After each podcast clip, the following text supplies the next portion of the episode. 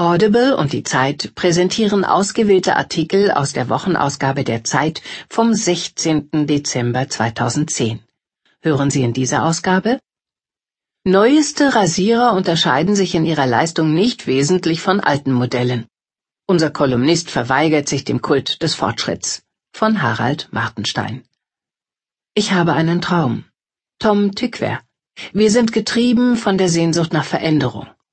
Aufgezeichnet von Jörg Böckem. Ohne den Euro ist alles nichts.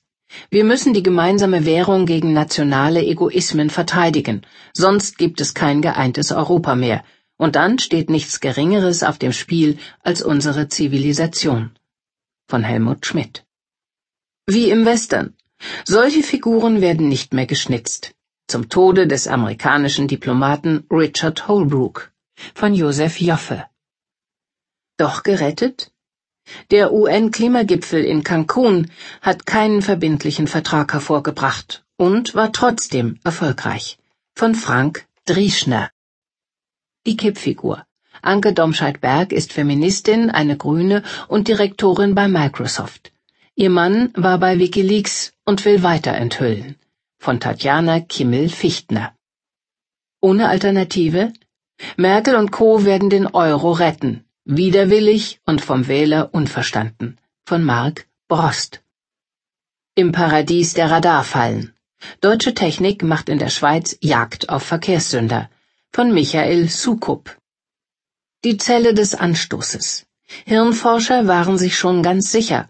Spiegelneuronen sollen Basis sein für Mitgefühl, Kultur, Religion und Sprache.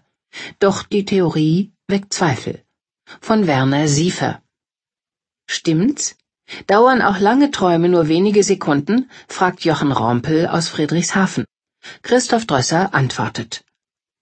Alles Weltklasse. In The Tourist scheitert Florian Henkel von Donnersmarck mit seiner Superstar-Philosophie. Von Christoph Siemes. Auch Nerze können beißen. Bei der Saisoneröffnung an der Mailänder Scala findet der Protest gegen Berlusconis Kulturpolitik die angemessene Bühne von Petra Reski. Wörterbericht Muschelbubu von Heike Kunert. Ein Hauch von Koriander. Die Altstadtbewohner von Fees betten ihre Gäste auf Brokat und verwöhnen sie mit Leckereien vom Markt. Von Andrea Jeska. Deutschlands stille Reserve. Russisch- und türkischstämmige Lehrer sollen Einwandererkinder zum Schulerfolg führen. Die Erwartungen sind hoch. Von Arnfried Schenk.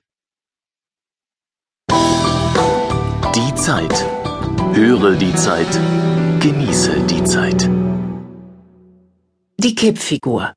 Anke Domscheit-Berg ist Feministin, eine Grüne und Direktorin bei Microsoft. Ihr Mann war bei Wikileaks und will weiter enthüllen. Von Tatjana Kimmel-Fichtner. Die Zeit. Ausgabe 51 vom 16. Dezember 2010. Woran man merkt, dass man in der Provinz angekommen ist, twittert Anke Domscheit-Berg von einem Besuch in Kiel und teilt ihren Freunden und Bekannten mit, was sie gerade gehört hat. Guck mal, die hat rote Sachen an. Mit ihrer roten Mütze, dem bunten Schal und dem selbstbewussten Gang fällt die zierliche Frau aber überall auf. Bei Twitter stellt sie sich als IT Strategist with 2.0 in Government Focus, Feminist and Ecological Views vor. Domscheit-Berg ist Direktorin bei Microsoft in Berlin und sieht sich selbst als eine Missionarin für Open Government. Das Konzept bezeichnet die Öffnung von Regierungen und Behörden gegenüber den Bürgern. Auf die Frage, ob damit die Welt besser werde, antwortet sie, ohne zu zögern, ja. Der offene Dialog biete eine Chance, Menschen in Entscheidungen einzubeziehen. Open Government könne eine Brücke über den Graben zwischen Politikern und Bevölkerung bauen. Als Beispiele nennt sie die Städte Essen und Solingen, wo Bürger nach Sparvorschlägen für den Stadthaushalt gefragt wurden. Wenn wir das Expertenwissen unserer Bürger nutzen, können wir klügere Entscheidungen fällen, die dann auch in der Bevölkerung besser akzeptiert sind, sagt Domscheit-Berg.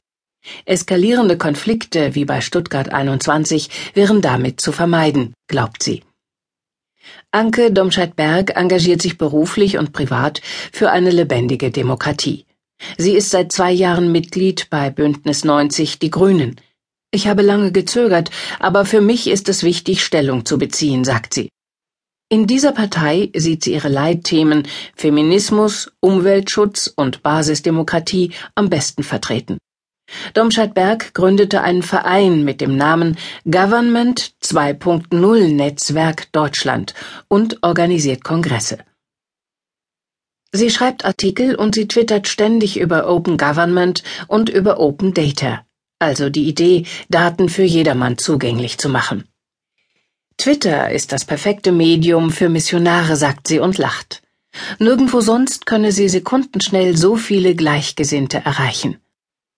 Impressed by Australian Open Government Governance Structures New Role, Australian Information Commissioner